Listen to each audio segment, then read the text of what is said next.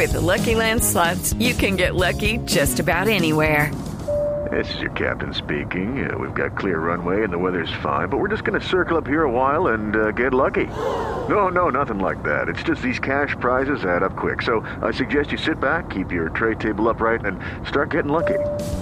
Play for free at LuckyLandSlots.com. Are you feeling lucky? No purchase necessary. Void where prohibited by law. 18 plus terms and conditions apply. See website for details. Son las 8 de la noche. Aquí comienza Mesa Blue con Vanessa de la Torre. Muy buenas noches, bienvenidos a Mesa Blue. Es un día de noticias inquietantes y preocupantes. Colombia rosa los 6.000 casos de COVID-19, 5.949 casos confirmados. Hoy 352 casos nuevos. Hoy 16 personas fallecidas. En total van 269 personas fallecidas en el país. De esas 16 del día de hoy, hay dos casos que preocupan mucho. El de un hombre de 29 años en Cartagena y el de un hombre de 37 años en Bogotá. Digo que específicamente estos dos casos preocupan mucho porque no tienen pasado médico que sea complicado, comorbilidades no tienen un historial de hipotiroidismo, ni de diabetes, ni de tabaquismo, ni de cáncer, ni de asma, ni de otros pasados, encelofatías, hipoxias, otros pasados que registran sí los demás pacientes, los demás, eh, las demás víctimas de los 16 en total que registra hoy el Instituto Nacional de Salud. Entonces es un día por ese lado, pues muy inquietante, muy preocupante porque hacia dónde vamos pero por otro lado, hay un montón de gente en las calles, en las principales ciudades, las autoridades tratando y hablando de volver a la vida normal y como telón de fondo ese gran interrogante si Colombia está preparada o no para volver a la vida cotidiana, cuando además hay tanta gente que necesita el trabajo que estamos viendo. Así que bueno, en la información que tenemos hoy en Mesa Blue, Carolina, me gustaría que comparáramos esos casos, esos fallecimientos con los episodios y los números que tenemos registrados anteriores. Vanessa, ¿y cómo ha sido entonces el comportamiento en cuanto a cifras y casos de los últimos días? Hoy tenemos 352 y fallecidos 16. Ayer iniciamos semana con 218 nuevos casos y 9 personas fallecidas. El fin de semana, el domingo, 237 casos y personas fallecidas 11. El sábado, 261 casos y 8 personas fallecidas. Vanessa, y hoy es muy importante destacar este dato. Es la primera vez que Bogotá tiene un número de casos inferior a otros departamentos o ciudades. El departamento del Meta hoy reportó 107 casos, mientras Bogotá 65, Amazonas 37.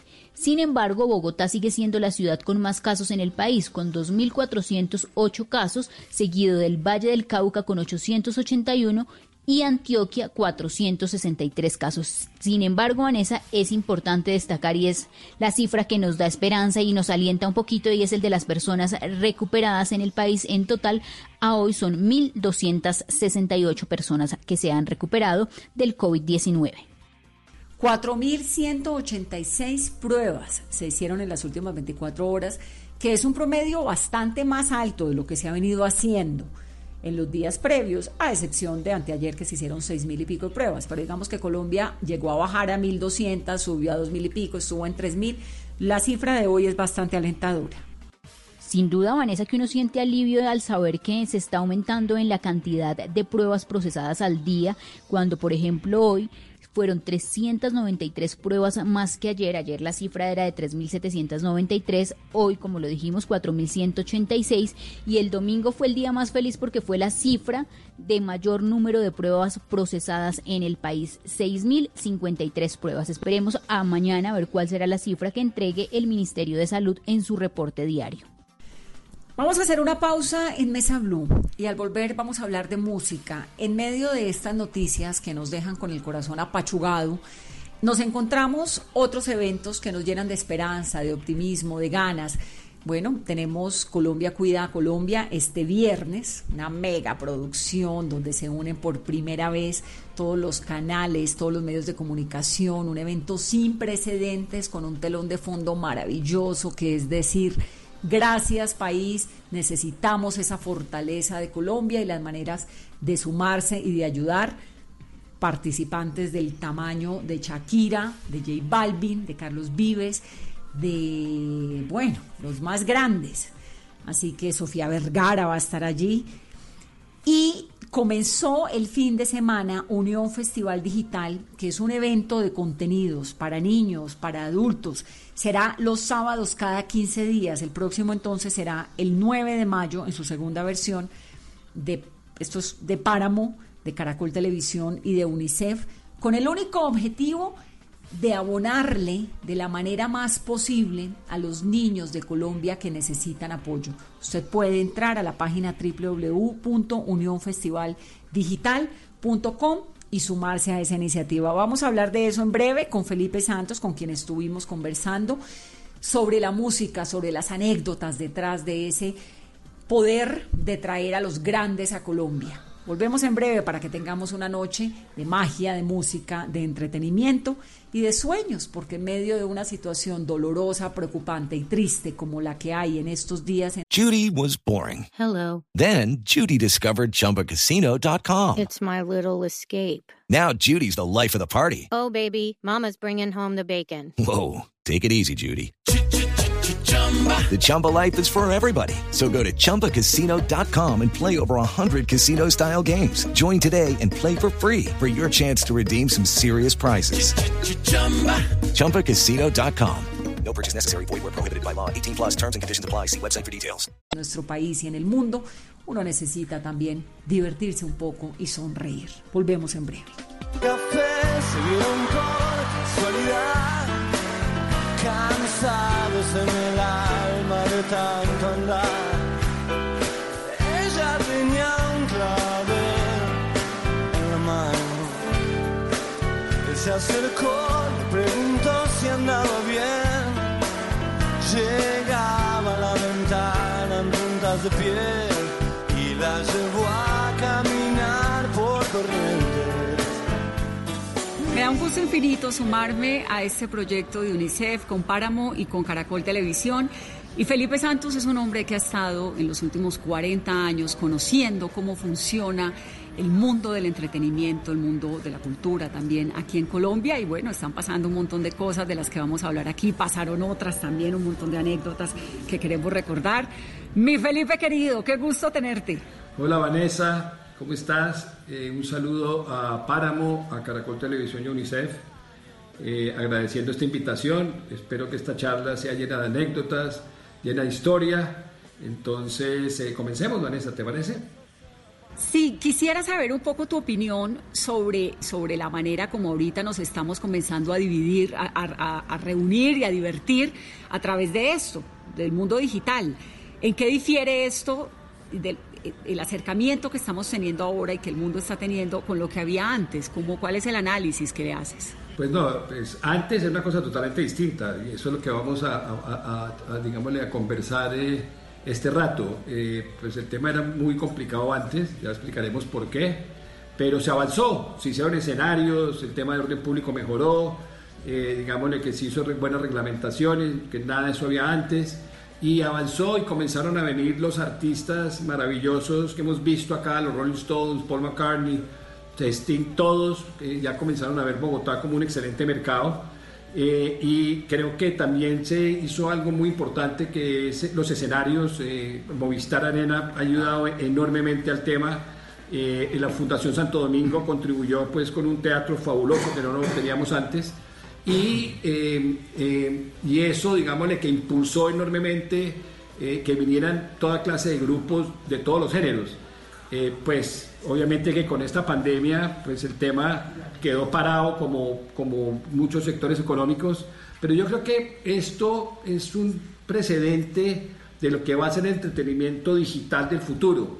Nu- Nunca se va a perder el ánimo eh, eh, maravilloso que es tener el contacto con todos los amigos y todos los conciertos masivos, porque eso es como tomarse un anejo, eso, eso no lo reemplaza nada. Pero el tema digital está avanzando en una forma tan rápida que preparémonos para una cosa que se nos viene. Con este antecedente va a comenzar muy rápidamente eh, a través de, del network 5G, va a comenzar la realidad aumentada, la animación y, y la realidad virtual a juntarse al entretenimiento. Entonces vamos a ver un impulso enorme en el entretenimiento digital con estos alicientes que van a generarle unos sentimientos y unas emociones a la gente enormemente. Pero es indiscutible que el contacto con el artista y verlo va a ser cada vez más exquisito por lo que va a ser todo el 90% pues, por, de forma digital. Cuando dices exquisito, me, me suena como que a, porque es tal vez más personal y porque esto de poder ver uno a los artistas como en su ámbito natural, en la casa, tocando, ¿no? Como sin esas hiper mega producciones de antes. ¿Qué le ves de ganancia a esta coyuntura en la manera en la que nos estamos comunicando digitalmente, en la manera en la que nos estamos entreteniendo? Digamos que tiene esto de positivo, como porque negativo tiene un montón de cosas, pues yo prefiero mil veces estar en un concierto en el Movistar Arena que estar escuchando a un artista vía digital. Pero tú, ¿qué le encuentras de positivo?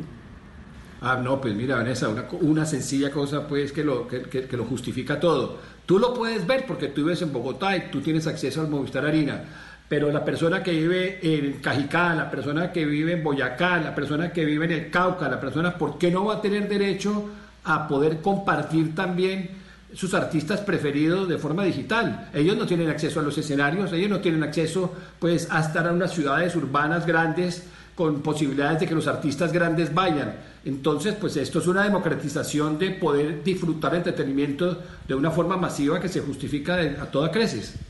Ah, eso me parece una respuesta lindísima, ¿no? Porque finalmente la tecnología le llega y le llega al concierto, al celular, a cualquier persona. Ahora, ¿es viable económicamente tanto para los artistas como para los empresarios estas nuevas plataformas?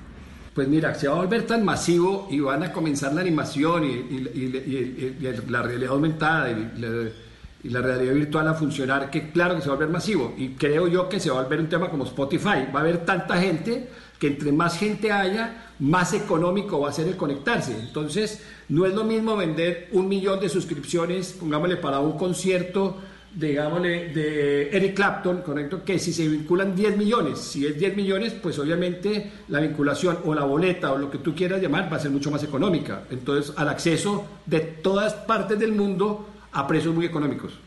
¿Tú crees, Felipe, que volvemos a tener esos escenarios y ese movimiento empresarial que había en torno al entretenimiento que a ti te tocó?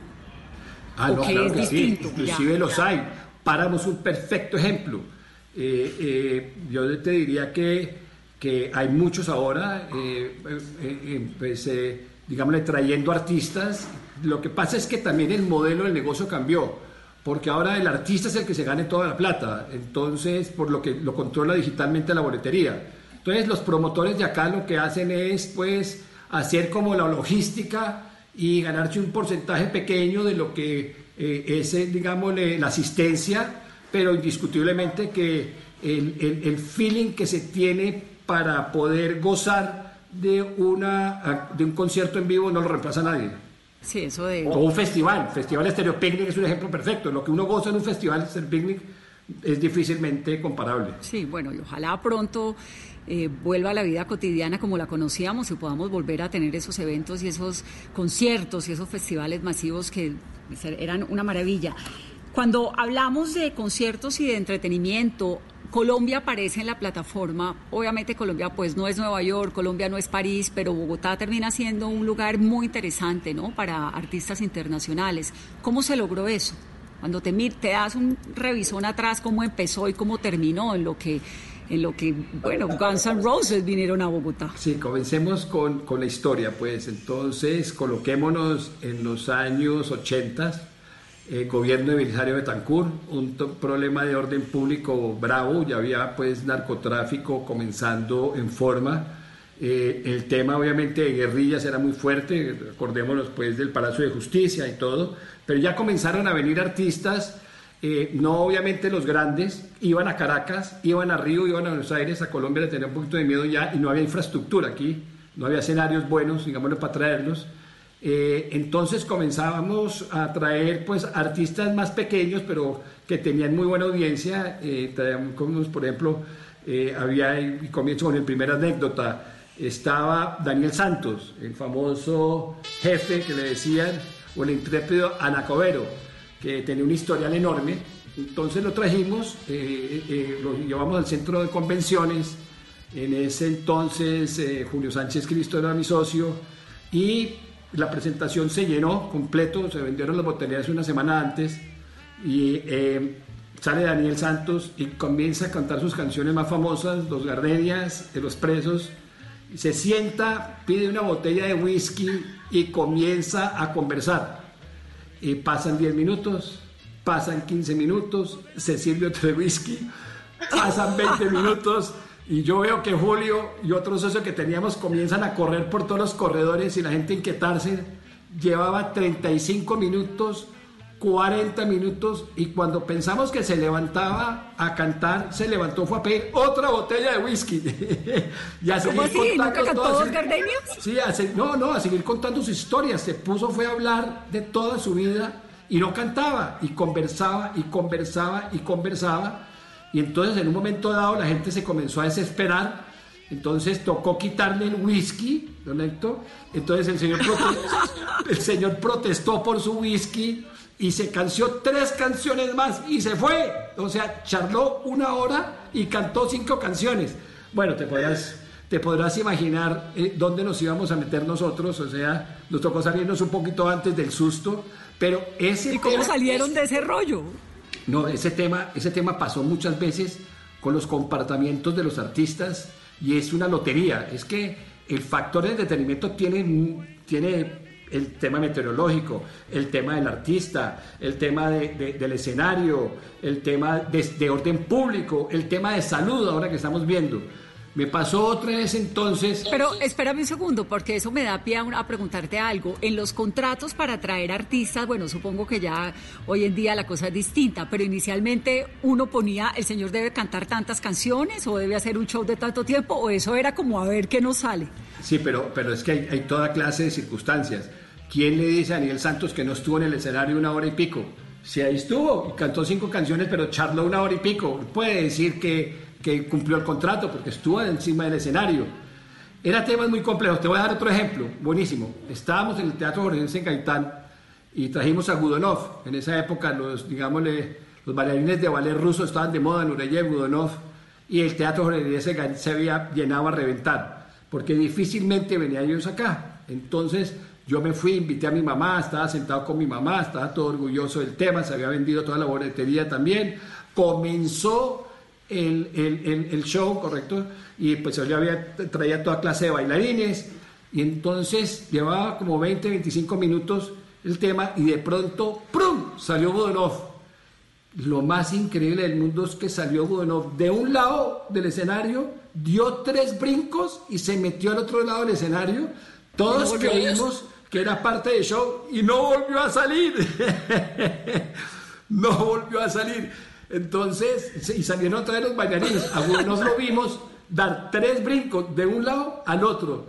Tan es así que me acuerdo que el tiempo tituló, porque la boleta costaba 30 mil pesos, eh, y tituló a 10 mil pesos el brinco. Entonces, esas circunstancias eh, no las maneja uno. O sea, el show estuvo, ¿correcto? Gudonov, yo no sé si fue que eh, eh, la, altura de Bogotá o por qué hizo eso, si estaba acompañado, vaya uno a saber, pero lo único que sabemos es que vimos a Gudonov pasar de un lado a otro nomás.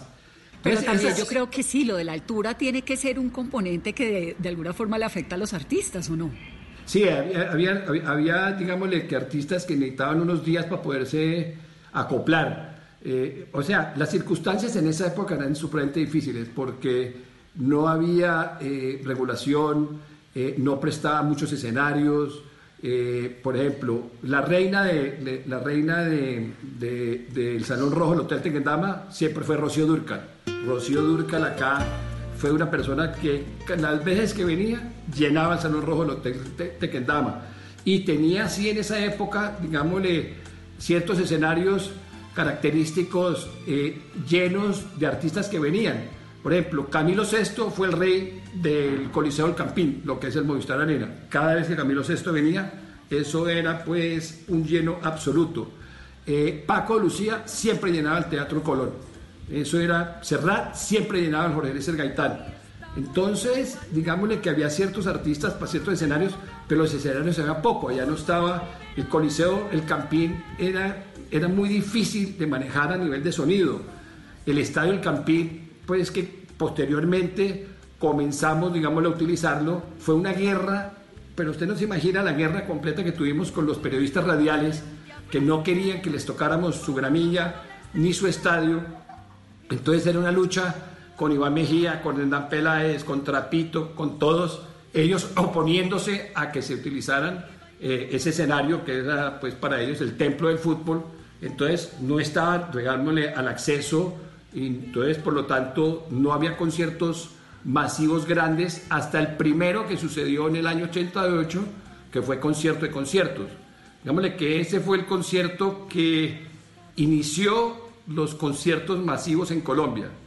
Y ese fue el concierto, digámosle, que, que comenzó a las 5 de la tarde.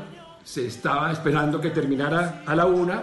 Así le habíamos prometido al IDRD porque eh, pues tenían fútbol el otro día y el concierto, pues por temas de producción, había nueve artistas eh, se prolongó hasta las 9 de la mañana, que Miguel, Mate, hasta las 9, Miguel Mateos entró al escenario a las 7 y media. El desastre, o sea, claro, ese fue un concierto muy masivo, fueron 50 y pico mil personas. Entonces, ¿cómo poníamos nosotros el estadio a funcionar después de eso en tan solo 5 horas? Porque los partidos eran a las 3 y 30. Nos tocó correr el partido, comenzó a las 6 de la tarde. Eh, 15 días pues eh, duró pues el palo que nos dieron los locutores deportivos. Pero, fue, eso fue el importantísimo para que Colombia se diera cuenta de que se necesitaba una plataforma y un lugar para los conciertos, ¿no? Me, me gustaría que me contaras cómo era Rocío Durcal, esto pues porque es un asunto personal. No, Rocío Dúrcal era maravillosa. Rocío Dúrcal era una artista eh, eh, muy, muy amena, una, una persona con un carisma enorme. eh, le gustaba la juerguita, entonces siempre había que prepararla un- un- una posfiesta. era muy simpática, muy alegrona, muy chistosa eh, y amaba este país. Entonces ella se sentía en este país pues, como su casa. Tan es así que, que mi hija Valeria, que tenía pues en ese entonces yo creo que cinco años, se sabía todas las canciones y se vestía de Rocío Durcal y la imitaba perfectamente. Entonces Rocío Durcal fue una artista que gustó mucho, inclusive aquí como en México, y por eso se fue a vivir a México, ¿no? Y venía cada rato. Claro. Felipe, ¿cómo manejaban estos artistas? Vicente Fernández, eh, bueno, la misma Rocío, eh, Camilo Sesto, el, el- y, los grandes de rock, Miguel Mateos, es decir, luego de la época de los conciertos, Joe Arroyo, de los grandes conciertos cuando arrancan, ese manejo de Colombia con drogas, con mujeres, con noche, con diversión, ¿cómo manejaban eso? O sea, ¿cómo se aseguraba uno de que el señor no se pasara de whisky y cantara? Uy, eso dígame, dígame, pregúntamelo a mí. O sea, te voy a mencionar tres ejemplos rápidos, anécdotas maravillosos. Joe Arroyo, Héctor Lavoe y Charlie García. No, eso era, mejor dicho, nosotros nos teníamos que preparar una semana antes cuando estos señores iban a presentarse. Joe Arroyo tiene el récord de haber eh, metido más gente en el Estadio El Campín de la historia, porque eh, los 15 años de Joe Arroyo con Andy Montañez, que se acababa de, de retirar del Gran Combo, y la unión de Richie Ray y Bobby Cruz, que ellos duraron muchos años separados y se volvieron a unir para ese concierto, primera vez, arrojó 75 mil personas que fueron al Estadio del Campín. En ese entonces, como no había regulación, no había reglamentación, pues no había ningún control de cuánta gente podía entrar. Entonces, eh, pues se vendían las boletas y se vendieron 75 mil boletas. Pero con el antecedente que yo Arroyo eh, casi no llega de Barranquilla porque pues, estaba enrumbado y eh, había 75 mil personas y nos llegó a las 8 de la noche de esa noche eh, y nosotros pues casi nos pegamos un tiro porque lo lograron eh, meter en, un último vuelo de Barranquilla a Bogotá, eh, pero pensamos, imagínense, imagínense que no se presente yo Arroyo con 75 mil personas en el estadio, ¿qué hubiera pasado? Con Héctor Lavoe el cuento fue muy divertido. Los salseros vinieron todos a Colombia. Vino la Fania, una vez vino... Vino Celia, ¿no? Tantas veces a la. Feria de Cali, además. Sí, además vino un grupo que se llamó La Combinación Perfecta, que era toda la Fania, con, incluyéndole, estaba Tito Puentes, estaba Celia Cruz, estaba Willy Colón, estaba Rubén Blades, y estaba un dúo que en ese momento acababa de salir absolutamente sensacional, que era Marc Anthony y la India. Uy, claro, convivir lo es- nuestro. Sí, eso, eso, eh, convivir lo nuestro. Eso fue una locura, o sea, eso fue una locura, pero los salseros, pues casi todos vivían en Nueva York, eran tan rumberos que tocaba poner más gente de, pues para que los cuidara a ellos, para que pudieran llegar al escenario, que cualquier, que cualquier, eh, eh, eh, que, que inclusive la misma casi seguridad del sitio. En el, en el, en el, en Héctor Lavoe, en una ocasión, Vanessa, eh, lo llevamos a Cali y a Bogotá, vino con Peter Conde, vino con Willy Colón, vino con Larry Harlow, vino con Tito Puentes y teníamos una presentación que llenó, obviamente porque Héctor Lavoe era la locura, gustaba muchísimo, eh, en, tanto en Cali como en Bogotá. En Cali nos, nos, presentaba en el Coliseo del Pueblo, lleno absoluto, y cuando nos fuimos para el hotel, vaya sorpresa, Héctor Lavoe se desapareció. Y miércoles, al otro día teníamos eh, la presentación en el Coliseo del Campín, eh, y en el Coliseo del Campín estaba también completamente lleno, todas las boletas vendidas, y no llegó al otro día, 6 de la mañana, salieron todos los artistas para Bogotá, 11 de la mañana, Héctor Lavoe no ha aparecido, entramos en pánico, porque pues obviamente Héctor Lavoe era la, era La estrella. era, era la estrella de momento. Entonces, eh, la, única, la única solución que se nos ocurrió afortunadamente es que lo buscáramos a través de las emisoras de radio, que había muchísimas emisoras de radio en, en Cali. Entonces comenzamos a buscarlo y todas las emisoras de radio buscando a Héctor Lavoe. Pues una persona, eh, lo estaba buscando en el Inter, una persona lo vio pasar de pato en una moto por la sexta, ¿correcto? No. Entonces así lo localizamos, ¿correcto?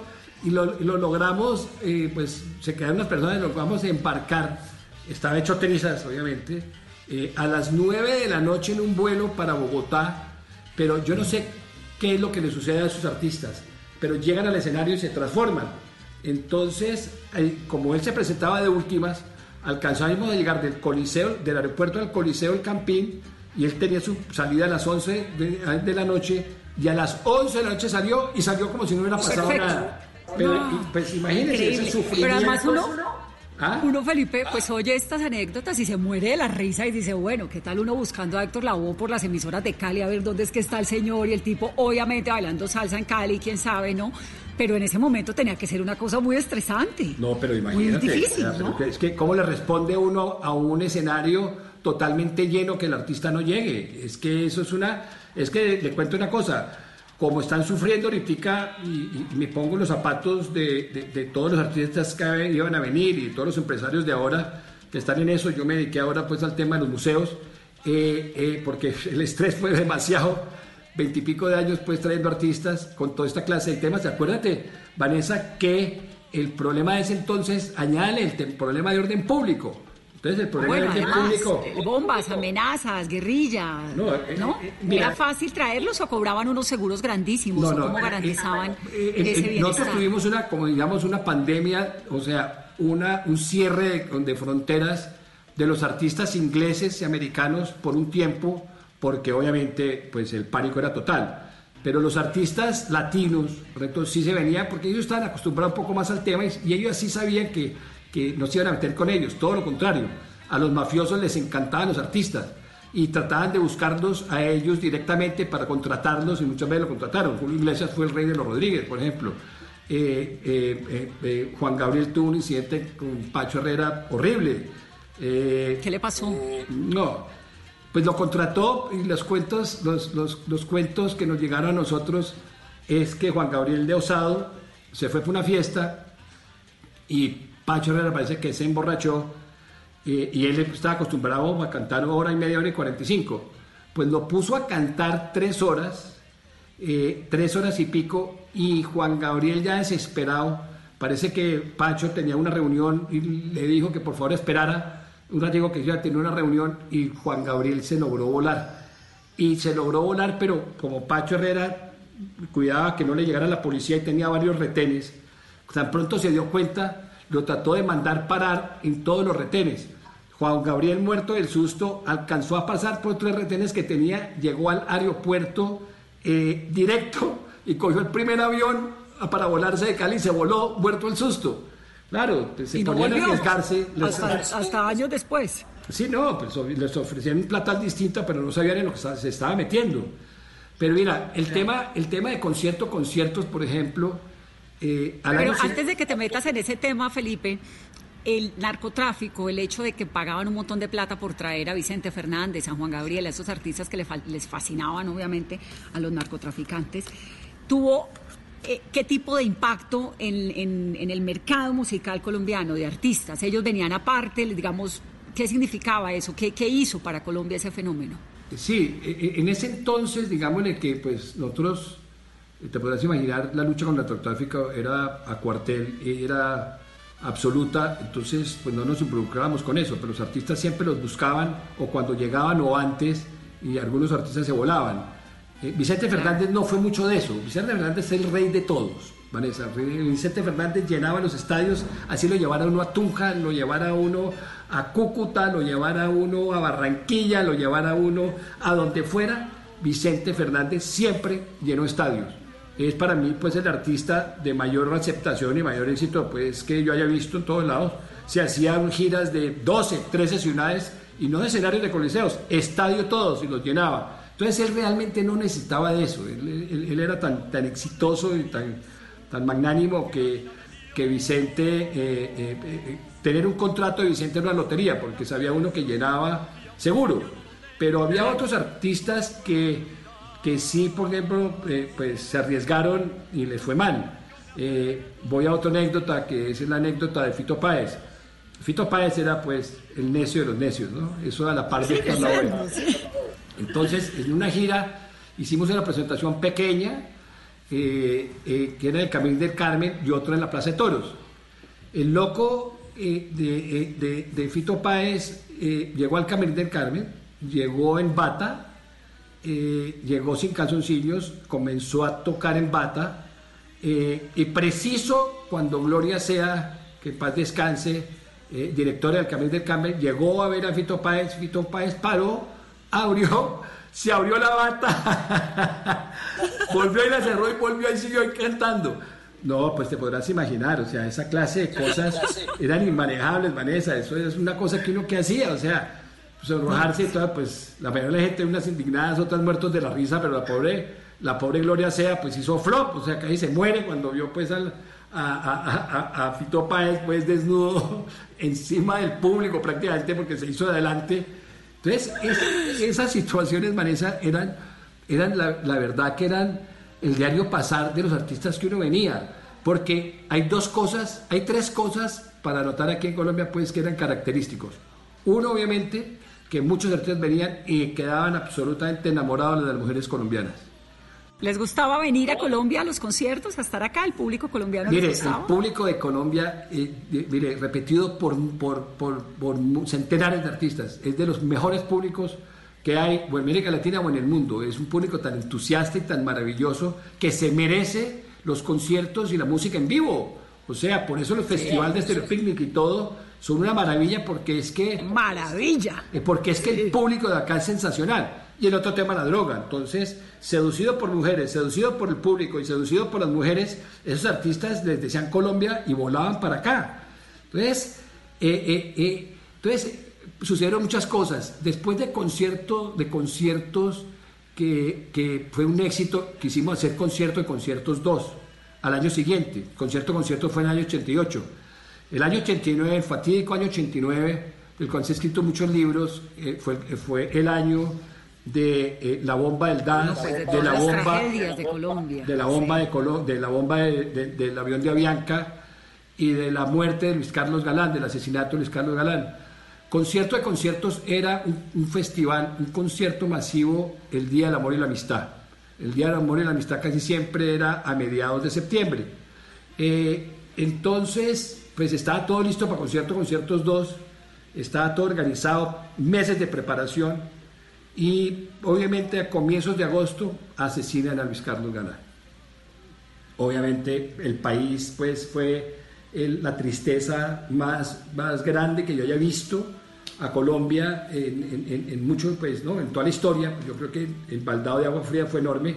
¿Cuál concierto de conciertos dos? Tocó cancelarlo. Hubo ciertos artistas que ayudaron, hubo ciertos artistas que no ayudaron porque decían, los contratos son largos, decían, eso no es culpa mía, yo estaba listo. Pero esa clase de cosas sucedían. ¿Eso cómo se hace? ¿Uno cómo cancela un concierto grandísimo? ¿Qué seguros hay ahí? ¿O se devuelve la boletería a la gente? ¿O eso cómo es? Eso nos tocó varias veces. Era, era en esa época. Eso nos tocó varias veces. Imagínate, imagínate, eh, Vanessa, Eros Ramazzotti.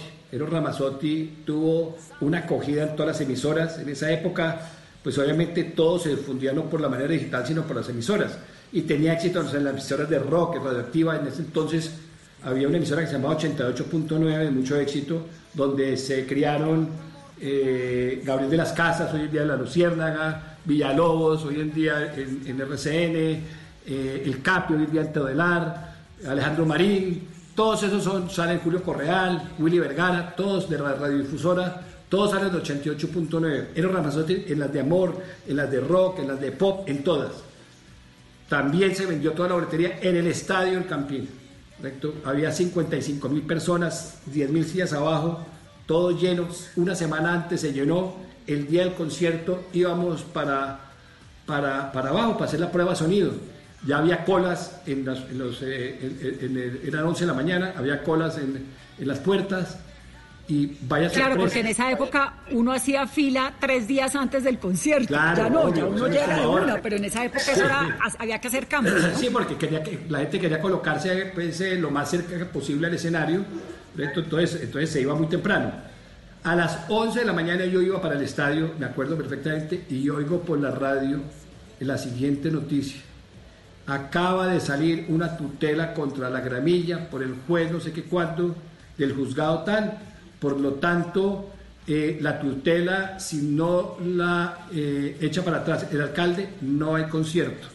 Imagínate, salió una tutela contra la gramilla, protegiendo la mamilla cinco horas antes de comenzar el concierto. Eso obviamente fue manipulado, eso fue manipulado por, un, eh, por el director de ese entonces del Instituto Distrital de Recreación y Deportes, que era Hernán Cortés, muy amigo de un alcalde eh, solapado y boyacense, que quiere mucho a los boyacenses, pero que se llama Jaime Castro, que en esa época hubo una cosa muy horrible que fue cuando se descubrieron la compra de, de cientos de cronistas deportivos a través del IRD y de Coldeportes, el famoso, el famoso sobre.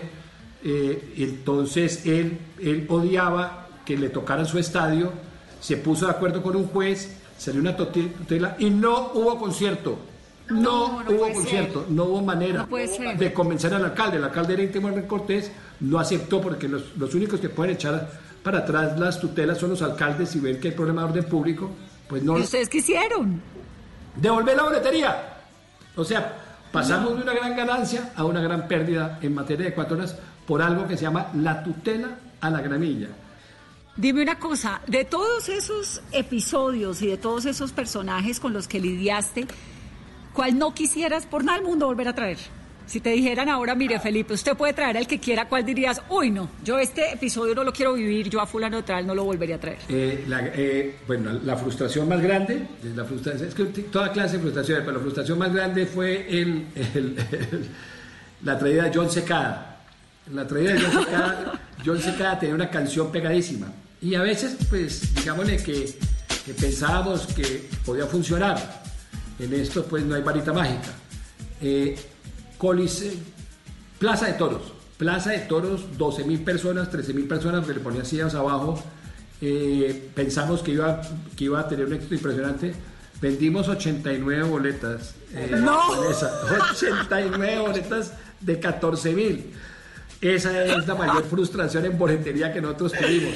A veces le ¿Y pegaba. qué uno- hicieron? ¿Regalaron las demás o qué? Porque ¿qué hace uno? no, no, pues, se ¿Llena pasó. cómo? Eh, eh, pues, llegamos a un acuerdo con los, con los 89, porque yo sé cada que se iba a presentar 89 personas.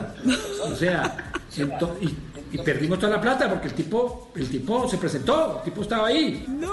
Entonces, eh, eh, fuera, de, fuera de todo el riesgo de orden público, de escenarios, de que se enloquecían, de la época que no había reglamentación, de que salían tutelas, pues había que pegarle a, la- a- a- a que le fuera bien a uno, porque pues, también No. había riesgos de que no le- Entonces, frustración, John Secada. Y el que dice es, wow, ese día fue ya el mejor momento de todo de toda esta carrera. O uno, pues, porque eso tenía que haber un montón de mega momentos. Pues mira, ¿no? el, el más divertido de todos, que era el más esperado, fue Guns N' Roses. Que ya todos conocemos todo lo que pasó con Guns N' Roses. Eh, y, y- y ¿Que ¿Empezó a llover en serio cuando cantó November Rain? ¿O eso es un mito? comenzó a llover en serio November Rain y llovió tan duro y llovió exactamente seis minutos durante la canción. Tan pronto paró la canción, ¿correcto? Paró de llover. Pero los artistas, como estaban cayendo rayos y centellas, se asustaron y se fueron, ¿correcto? Y la furia nuestra, porque habían tocado solo 50 minutos, faltaban dos de los tres de los éxitos, la gente había esperado tanto, vino gente de todas partes del país, que la frustración fue enorme. Entonces todos sabemos cómo derivó eso, Julio Correal hizo un video chistosísimo sobre el tema, la gran mayoría es cierto, Eh, los tipos no se portaron muy bien, tuvieron una gira espantosa, fue por toda América Latina, eh, y los tipos los retuvieron en el aeropuerto por una llamada de alguien a, a la, a la aeronáutica civil, eh, 12 horas buscándoles droga, pues en venganza de que los tipos se portaron mal.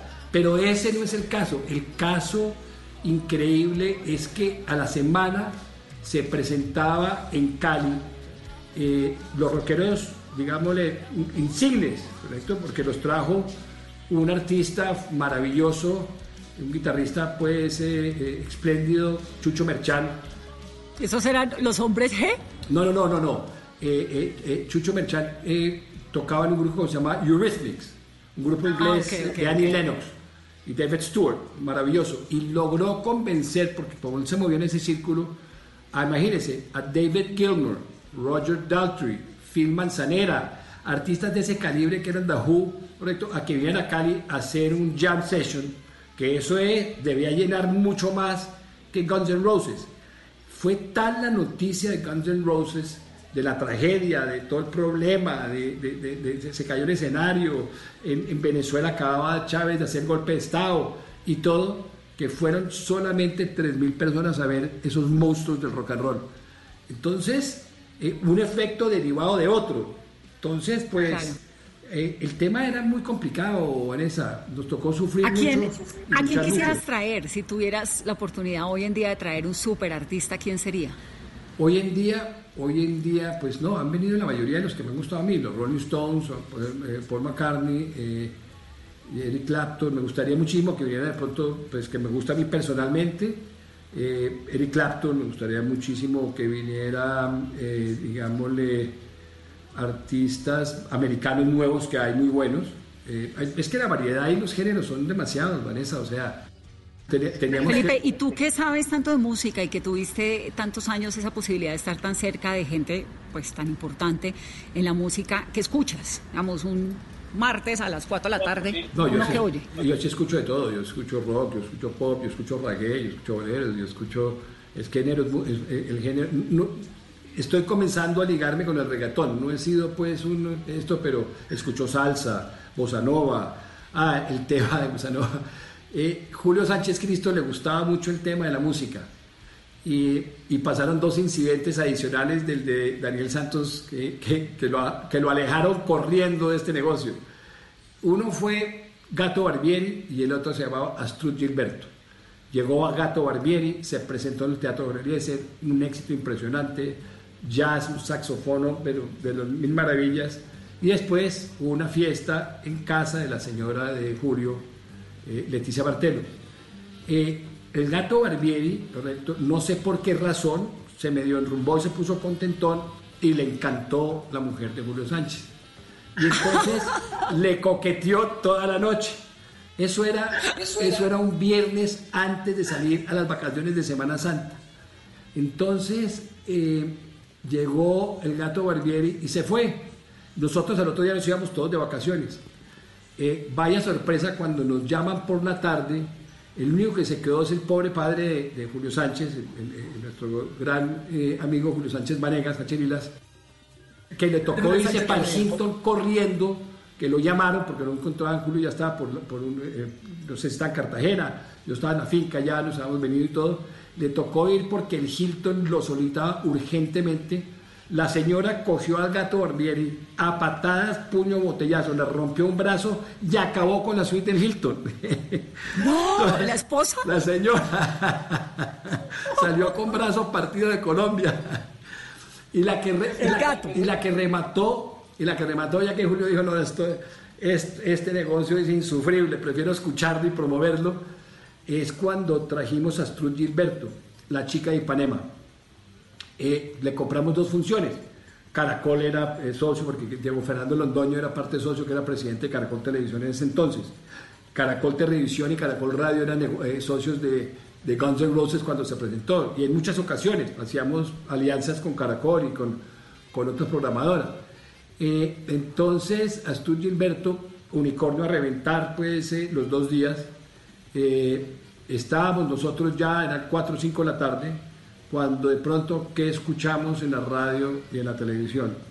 Se cae el avión de Avianca, el que iba de París a Madrid, donde pues obviamente estaba ahí Marta Traba y mucha gente conocida. Eso, eso fue un golpe muy duro y para el público que había ahí, pues era como inconcebible ir allá a, escuchar, pues a meterse al unicornio, a, a chupar cuando acaba de caerse el avión de Avianca. A su Gilberto, los dos días llenos, no se pudo presentar. Ahí Julio Sánchez Cristo dijo, este negocio No más. nunca más. Esto te da la- el ejemplo de la cantidad de anécdotas que hay detrás de eso.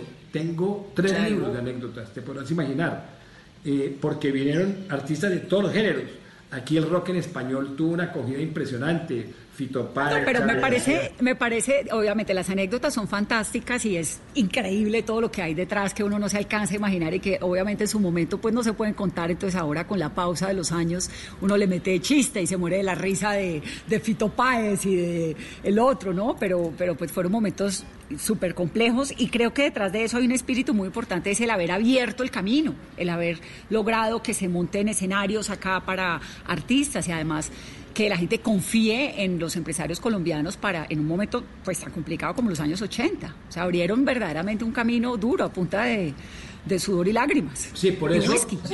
por eso, Vanessa, es muy injusto lo que está ocurriendo hoy en día, pues con el tema de la pandemia, y, y es que los dos sectores yo creo que más golpeados son el, del- el del turismo, obviamente con aerolíneas incluido, y el, de, el del entretenimiento, que lo cerró por completo. No solamente la música, sino el fútbol y todo. Y es muy injusto porque preciso en el momento que abre el Movistar Arena, que la cosa comienza a funcionar, que comienza a haber una agenda buenísima, pues seguida de artistas que vienen porque ya el tema de orden público se ha superado. El público de Bogotá se volvió famosísimo entre todo el gremio de los artistas, de muy bueno, gusta venir a Colombia y todo, sucede esto. Entonces, eh, no deja uno de luchar con este tema del entretenimiento en vivo, eh, con esta clase de cosas. ¿Quién se iba a imaginar que la única cosa que no pues, eh, se había pensado, que era el tema de salud, iba a afectar esta industria de la manera que lo afectó? Entonces, pues unas inversiones tan monstruosas como el Movistar Arena, como por ejemplo la Arena Bogotá, que va a ser otro escenario que va a ayudar enormemente a que esto suceda, duren paralizados meses y meses, quién sabe hasta cuándo se vuelvan a abrir, como, como por ejemplo el Teatro Julio Santo Domingo, que ha traído los artistas que tú, mejor dicho, no te imagines, de música Sí, sí, clásica, más sinfónica, de toda clase. Entonces, es un golpe muy fuerte, eh, Vanessa, este que estamos viviendo, pero definitivamente, pues el tema de la, de la, de la industria de entretenimiento en vivo, sobre todo la música, no deja de ser un, un- un- un martirio como lo veo, porque siempre pasa algo. Yo nunca me imaginé, yo me salí un poco porque después de veintipico años en eso dije ya era más estrés, yo me dediqué ya al tema de los museos eh, sobre todo educativos, eh, Da Vinci, Bodis, eh, el, eh, Ah, lo de Bodis, que fue Darwin. una barbaridad, ¿no? Darwin, todo porque mucho más calmado, mucho más tranquilo, mucho más suave, mucho más educativo, suficiente, además porque manejar egos es una cosa muy complicada y esos artistas pues se ve mucho más ego que la humildad, entonces pues hay una cantidad de, eh, de, de, anécdotas enorme con Juan Luis Guerra, que fue un, un éxito, pero, grandísimo. Eh, eh, pero mejor dicho, un reventón cuando Juan Luis Guerra comenzó con esa poesía de merengue y esas baladas tan divinas dominicanas. lo llevamos a Cali, a la Feria de Cali. Pues obviamente ese Pascual Guerrero, recto en esa época, sesenta y pico mil personas. Y decidimos nosotros, él nos dijo, porque ya se había llenado completamente, nos dijo que quería hacer otro show en Colombia que a dónde queríamos. Nosotros dijimos Bogotá no, porque es en diciembre, está solo. Medellín, Medellín siempre fue una pésima plaza y sigue siendo. Ah, nunca funcionó. Lo que nos ganábamos en Cali y en, Bogotá, lo perdíamos en Medellín. Tengo entendido que sigue siendo así. Pero entonces dijimos, llevémoslo a Bucaramanga. Bucaramanga, Juan Luis Guerra era el éxito más impresionante. Como nos dijo a última hora, lo comenzamos a anunciar como un 17-18. Y el día que Juan Luis Guerra eh, se presentaba en Bucaramanga era el Día de los Inocentes. No se va, usted no me lo va a creer, Vanessa. La asistencia a ver a Juan Luis Guerra en Bucaramanga fueron cuatro mil personas porque la gente pensó que eso era mamando gallo, que era el Día de los Inocentes, porque decían, ¿cómo va a venir Juan Luis Guerra a Bucaramanga? Eso nunca vamos a creer y la gente no creyó. No. Entonces, yo podría seguir pues con esta eh, eh, variedad de, anécdotas, eh, pues contándole infinidad de cosas, pero esto te muestra lo complejo y lo difícil que es este negocio y que fue, porque agrégale el tema de orden público. El día que Franco de Vita se presentaba en la Plaza de Toros de Medellín, de que habían 12 mil personas, había 8 mil boletas vendidas, se voló Pablo Escobar de la catedral eh, a las 5 de la tarde. Correcto, cuando la gente ya se iba yendo a la Plaza de Toros, la gente se imaginó, lo primero que va a hacer es clavarle una bomba a algún lado en Medellín, se han volado y todo, y fueron mil personas, o por ya se vendieron los boletos, fueron mil personas en Franco, porque obviamente yo nunca he visto esa cosa. Nosotros estábamos en Medellín y Bogotá es, es, Medellín, es como si hubiera ocurrido una pandemia. Se confinó todos y eso era, mejor dicho, claro. cuando salíamos nosotros, cuando salíamos al concierto, no había absolutamente nadie en las calles. Claro, todo el mundo muerto el pánico, se voló pues, no solamente Pablo, sino se voló con todo su séquito. Entonces eso, pues, el pánico que generaba ese señor no tenía nombre pues Franco de No, pero ustedes hicieron, hicieron, Felipe, realmente un trabajo tremendo, abriendo camino, destacando lo más importante, trayendo además a los grandes de verdad, verdad, porque es que trajeron desde Rocío Durcal hasta Guns N' Roses, ¿no? Digamos que eso sí ha sido... Mira, estuve hace poco en un concierto de Rubén Blades y de Yuri Buenaventura, que fue el último concierto que fue organizado por Páramo, además en el Movistar, y era maravilloso, impresionante la organización, la silla numerada, digamos, toda esa infraestructura que hay hoy en día en torno al entretenimiento en Colombia, pues se debe también a gente como tú que le apostó la vida, el insomnio y el cansancio a todo eso, así que creo que seguimos y que esperamos a que la vida vuelva a retomar su rumbo. Mientras tanto, nos seguimos comunicando de esta manera. Qué gusto tenerte, Felipe, qué delicia de conversación. Claro, Vanessa, no, encantado, pues nos quedamos con con una décima parte de las anécdotas y los cuentos que sucedieron, pero imagínense, 25 años, todos los géneros, el reggae, la balada, venían los Pablo Milaneses, los Silvio los Rodríguez, los Jimmy Cliffs, bueno, de todas las especies. Entonces, pues me encanta y me encanta que esta sea una iniciativa de Páramo y de Caracol Televisión porque hay que reinventarse y Páramo está siguiendo la jugada y así hay que ser, hay que ponerle pecho al tema y este tema pues eh, eh, eh, lamentablemente nos golpea a todos y especialmente el turismo y el entretenimiento, pero, pero hay que seguir adelante porque con mayor razón cuando se abra todo, pues va a haber esa añoranza de volver a ver a los artistas en vivo. Y me quedo temporalmente con una frase que me dijiste al comienzo de esta conversación y es la democratización de los escenarios a través de estas plataformas digitales, ¿no? Que permiten que la gente pueda, mientras tanto, acceder a conciertos y a estos eventos. Los invito a todos ustedes a que hagan esas donaciones para UNICEF, para poder ayudar a mejorar las condiciones de saneamiento de tantos niños, de tantas familias que lo están necesitando. Son millones de familias y esto se hace a través de la página 1.200 diarios, pesos diarios con los cuales se le pueden entregar kits de higiene para dos niños al mes y 100 mil pesos, que es en el cual ustedes pueden entregar un filtro de agua a una familia. La gente necesita agua, la gente necesita comida. Si usted puede adoptar de esta manera a una familia, a un niño con 1.200 pesos diarios o con los 100 mil del filtro, hágalo. Hace toda la diferencia y parte, digamos, de este gran festival, pues es ese, concientizar que no estamos solos, que hay un montón de anécdotas, que hay un mundo muy divertido que nos está esperando y al cual volveremos, pero que por ahora tenemos que tener conciencia, solidaridad y de cualquier manera todos podemos de alguna u otra manera ayudar a tantas personas y a tantos niños que lo están necesitando. Así que dámonos el, la mano al bolsillo también. Y al corazón, Felipe, un abrazo gigante para ti y para tu Juliana, que es una princesa y me encanta eh, haber tenido esta comunicación contigo aquí vía digital. Espero que pase pronto, podamos ir a un concierto y sobre todo nos vamos a tomar un vino, pues, porque esto hacía palos secos y es muy duro. Gracias, gracias Vanessa. Sí, por favor donemos y gracias a Páramo, Caracol Televisión y UNICEF. Y por favor, es el momento de quedarnos en casa y pensar en los demás. Donemos y ayudemos. Ese es el momento. Un beso y un abrazo. Muchas gracias, Felipe. Y a ustedes, gracias por acompañarnos y por conectarse con nosotros aquí. Chao, chao. Gracias. Tu amor lo guardo dentro de mis ojos como una lagrimita